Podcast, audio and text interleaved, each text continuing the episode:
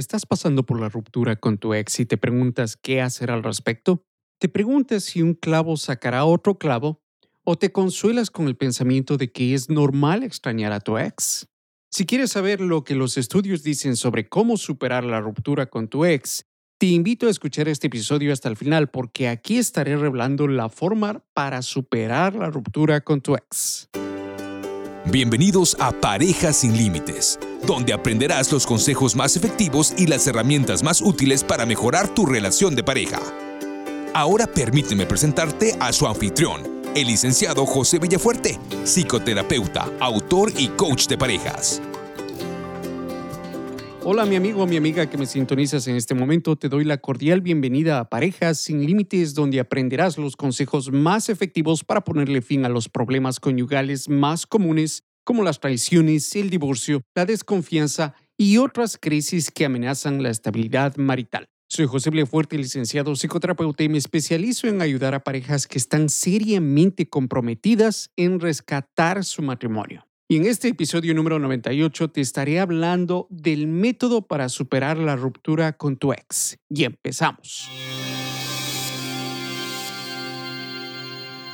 En mis años de trabajar con parejas, también he trabajado con individuos que han sufrido la ruptura de una relación amorosa. Las rupturas no son nada fáciles y por lo general lo que he observado es que quienes la padecen pueden desarrollar condiciones como ansiedad y depresión situacional especialmente cuando aún te sientes enamorada o enamorado de tu ex. Y nunca faltan los consejos de tus amigos como un clavo saca otro clavo, o tómate unas vacaciones, o bórralo de tus redes sociales, etc.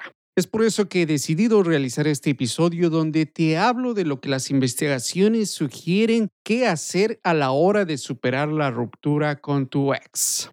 De acuerdo con un estudio conducido por las psicólogas Lenslack y Sánchez, investigaron tres variables para superar la ruptura con un ex. La primera, la distracción, es decir, distraer tu mente haciendo hobbies, trabajando o haciendo cualquier cosa que distraiga tu mente. La segunda, lo que le denominaron como la reevaluación de los sentimientos de amor, lo cual en palabras simples significa el reconocer que es totalmente normal extrañar a tu pareja o a tu ex. Y la tercera, la revaluación negativa de la pareja, que significa el convencerte a ti misma de que tu ex no valía la pena para empezar y enfocarte en sus faltas. Ahora, estas dos últimas son técnicas cognitivas que nos motivan a ver las cosas desde otro punto de vista y no solamente se pueden aplicar a una ruptura amorosa, sino a cualquier índole de tu vida en general. Y te voy a dar un ejemplo bien breve de lo que significa esto. Te comparto una experiencia personal. Hace un par de años planeaba ir de vacaciones con mi familia a una isla. El día del viaje llegó y al llegar al aeropuerto para partir con rumbo a nuestro destino, nos informaron de que el vuelo estaba retrasado debido a las malas condiciones de tiempo en esa isla. El vuelo se retrasó por dos horas. La opción que teníamos en ese momento era esperar o regresarnos a casa. Ya que estábamos ahí, decidimos esperar y cuando estaba cerca de cumplirse las dos horas de espera, nos anunciaron nuevamente de que el vuelo seguía retrasado y esta vez tendríamos que esperar otras dos horas. Nos sentíamos molestos y cansados, pero la ilusión del viaje nos impulsó a esperar dos horas más. Para esto ya eran las 12 de la tarde y prácticamente habíamos esperado desde las 6 de la mañana de ese día. En ese momento se acerca uno de los supervisores de la aerolínea a pedirnos disculpas a todos los que nos encontrábamos esperando y anunció de que el vuelo se cancelaba por 24 horas más. No había garantía de que al día siguiente las condiciones del tiempo iban a ser favorables. Por lo tanto, tuvimos dos opciones. Esperar hasta el día siguiente y cruzar los dedos para que las condiciones climáticas estén de nuestro lado o regresar a casa y planear nuestras vacaciones para otra fecha. Ya te imaginarás la frustración que sentíamos, pero sobre todo la desilusión, así que decidimos ver la situación desde otro punto de vista. Y nos planteamos estas preguntas. ¿Valía la pena irnos de vacaciones cuando las condiciones de tiempo no eran las más favorables? ¿Había alguna garantía de que podríamos viajar y de que si pudiéramos regresar, si viajábamos, estaríamos a salvo? Así que tomamos una decisión racional o cognitiva de no viajar y planear nuestras vacaciones para otra fecha.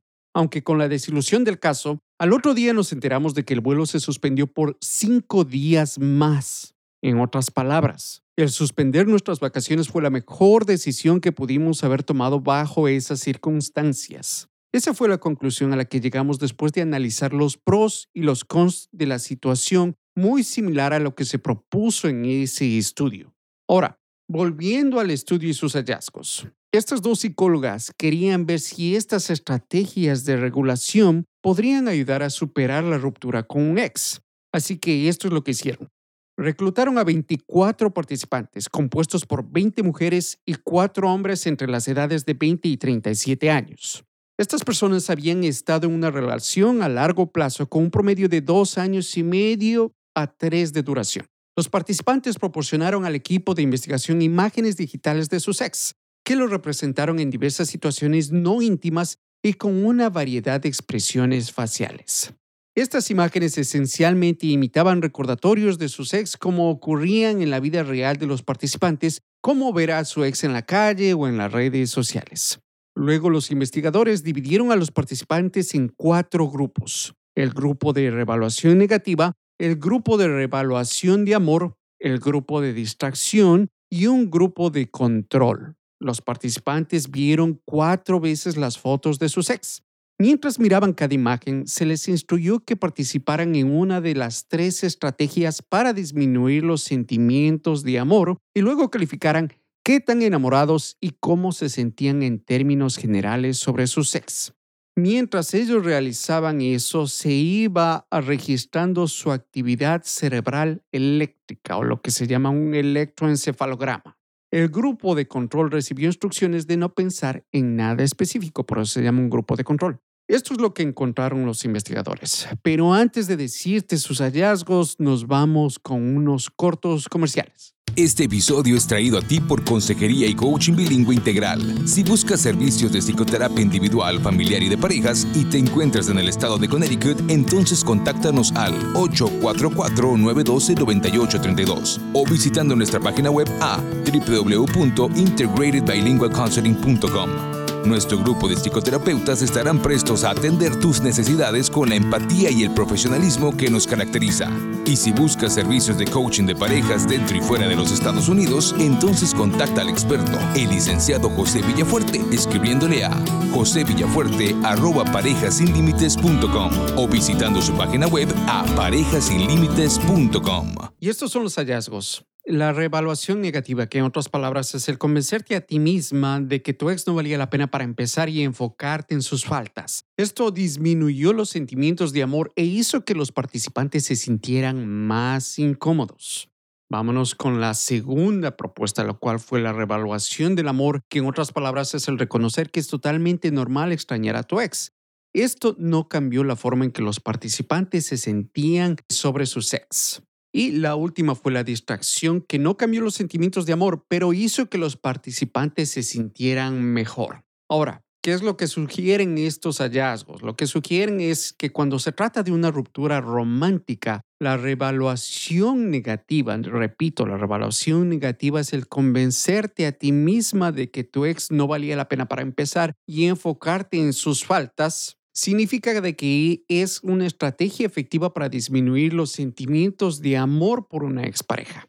Y aunque la revaluación negativa hizo que los participantes se sintieran más incómodos en el momento, el dolor a corto plazo valió la pena ya que a largo plazo pudieron sentirse mejor y superaron a su ex. También se descubrió que la distracción es una estrategia útil para ayudarte a superar la ruptura con tu ex. Mas, sin embargo, vale mencionarte de que estos estudios tuvieron limitaciones. Una de las limitaciones fue el número de participantes, que obviamente fue un número reducido de 24 personas solamente. El segundo fue un problema de género, ya que de los 24 participantes, 20 fueron mujeres y solamente 4 hombres. Y el tercero es que se enfocaron solamente en sus efectos a corto plazo y los efectos a largo plazo todavía siguen siendo inciertos. Así que tú toma tu decisión. Pero lo que te puedo decir desde un punto de vista profesional, desde mi experiencia trabajando con un sinnúmero de personas que han experimentado las rupturas amorosas, es de que la reevaluación negativa y la distracción ha dado muy buenos resultados con mis clientes. He visto que han podido superar sus rupturas. No ha sido una cosa fácil, pero lo lograron hacer con, con estas dos técnicas más el apoyo de un profesional, en este caso de mi persona. Así que espero que este episodio haya sido de tu beneficio. Te agradezco infinitamente por escucharme. Quiero que sepas que tu opinión y puntaje en iTunes son muy beneficiosos para este tu show. Con tu opinión no solamente estás ayudándome, sino que también estás ayudando a un sinnúmero de personas que pueden beneficiarse de la misma información. Y si tienes alguna pregunta o te gustaría que realice un tema en particular, escríbeme a josevillafuerte.parejasinlimites.com. Conmigo hasta la próxima.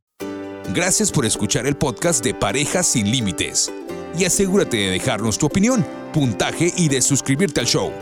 También visítame en parejasinlimites.com para escuchar más episodios donde aprenderás las herramientas más prácticas que te ayudarán a mejorar tu relación de pareja de una forma simple y eficaz.